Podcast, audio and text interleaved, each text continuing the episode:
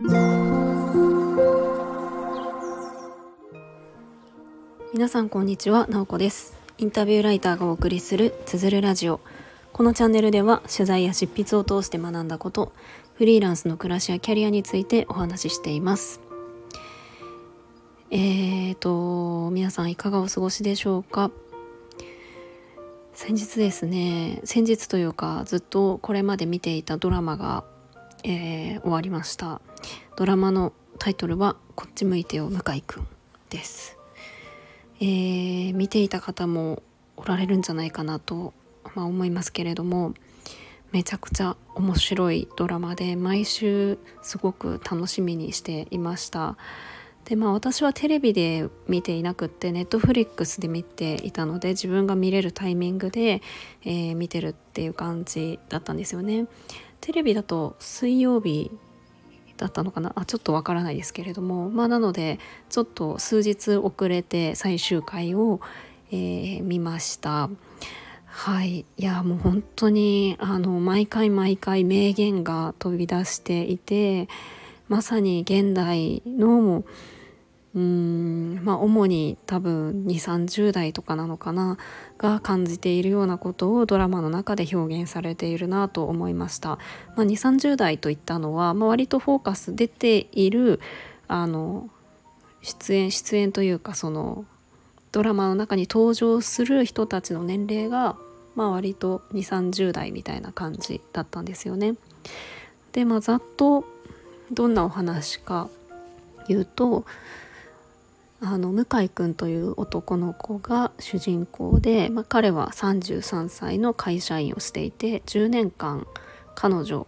まあ、恋人がいないという設定です。でまあ向井君は結婚したいな恋人が欲しいなっていうふうに考えていてあのその気持ちと向き合うみたいな感じで、まあ、毎回いろんなあの女性だったり元カノだったりっていうのが登場するんですよね。であの向井くんが住んでいるのは実家で実家にはお母さんと妹夫婦が住んでいる4人家族でお父さんが単身赴任みたいな感じで割と家族仲はよくってあの主に向井くん自身と向井くんの恋愛事情プラス妹夫婦のなんか夫婦関係みたいなところが中心に描かれていましたまあそれ以外にも登場人物はいるのであのいろんなそれぞれのあの生き方だったりとかその人生観みたいなところの葛藤が描かれている、まあ、そんなドラマだったんですね。まあ、あのネタバレはしないようにあのストーリーうんたらみたいなのはあのこの配信の中ではお話しないようにしようかなと思うんですけれどもまあなんかやっぱりその時代的にもこうこれが一つの正解みたいな生き方が本当になくなってきてるんだなっていうのを感じました。まあ、例えば本当にあのど真ん中の王道だとしたらえー、学校を卒業したら結婚をして子供が生まれて、えー、マイホームを買ってで家族で、まあ、幸せな家庭を築いてみたいな感じが王道ルート幸せの形みたいな感じだったわけですよね。まあ、それが今もこうなんとなく余韻として残っているようだけれども本当にそれが幸せなの？みたいなところをなんか多くの人が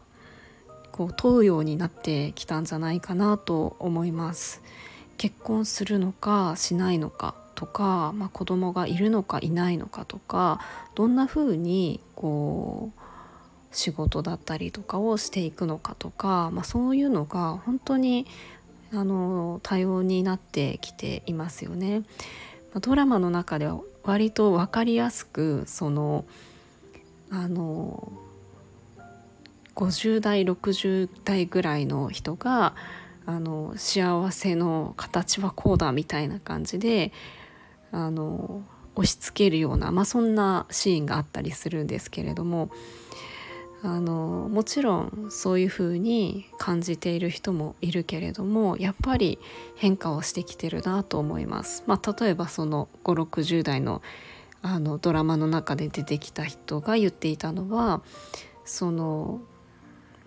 女性で独身でいる人がかわいそうみたいなあの一人で寂しいと思うからかわいそうな人だみたいな感じで言っていたんですよね。でそれに対して、えー、30代の、まあ、それを言われた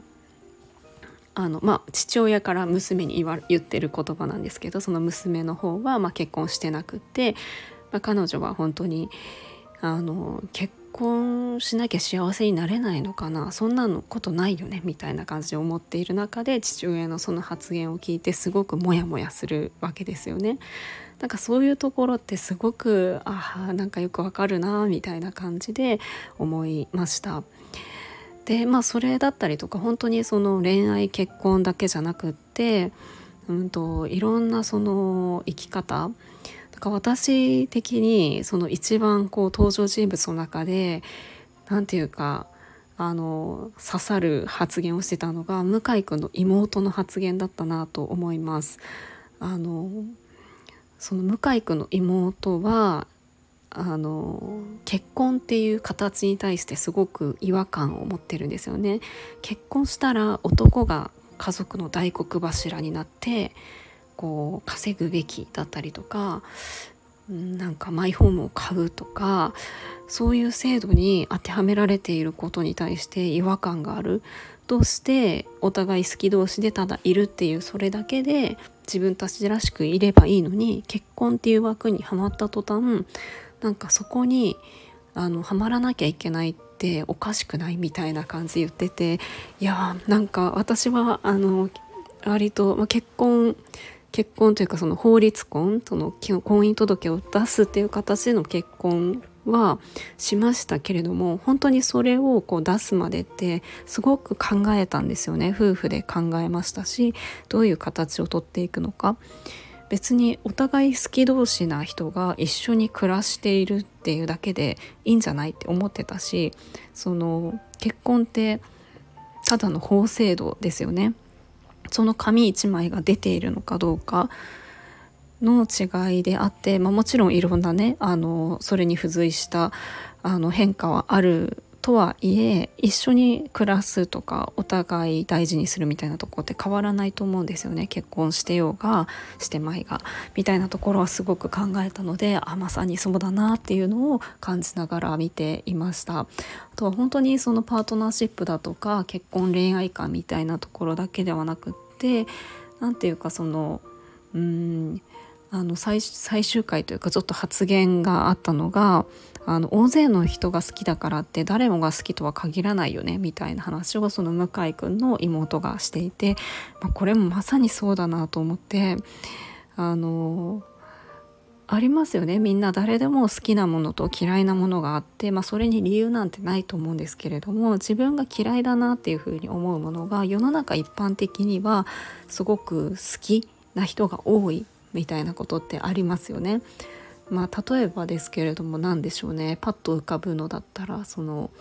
あのアイスクリームとかだったらまあ結構美味しくて好きだよねみたいになるけれども嫌いな人だっていますよね。私の場合はあのプリン。プリンあんまり好きじゃないんですよね。でもプリンがあんまり好きじゃない人って正直そんなに多くなくてえーと、割とあんまり好きじゃないって言うとすごく驚かれるえこんなに美味しいのにっていうふうに言われたりするなと思いましたあとですねなんかこの間ちょっとあのインタビューの仕事をする中で出てきたのがドッジボールっていうワードだったんですけどあのドッジボールって小学生の時とかにやったことがある方も多いと思うんですが割とみんな好きみたいなイメージがありますよね。私ドッジボールめちゃくちゃ嫌いだったんですよね。はい。あのボール当て合うのって怖くないですかね。はい。私は全然ボールキャッチするのも投げるのも苦手だったので、とにかく当たらないようにもう恐怖心でいっぱいの中逃げまくるみたいなのがもうただただ苦痛でした っていう感じで、でもなんかとりあえずドッジボール好きだよねみんなみたいな感じのは割としんどかったなっていうのを、まあ、かなり昔の記憶ですけれどもそういうのも思い出しました。なので本当になんかちょっとした違和感だったりとかあの世間一般的には大多数の人がこうだけど自分は違うなとかそういうものが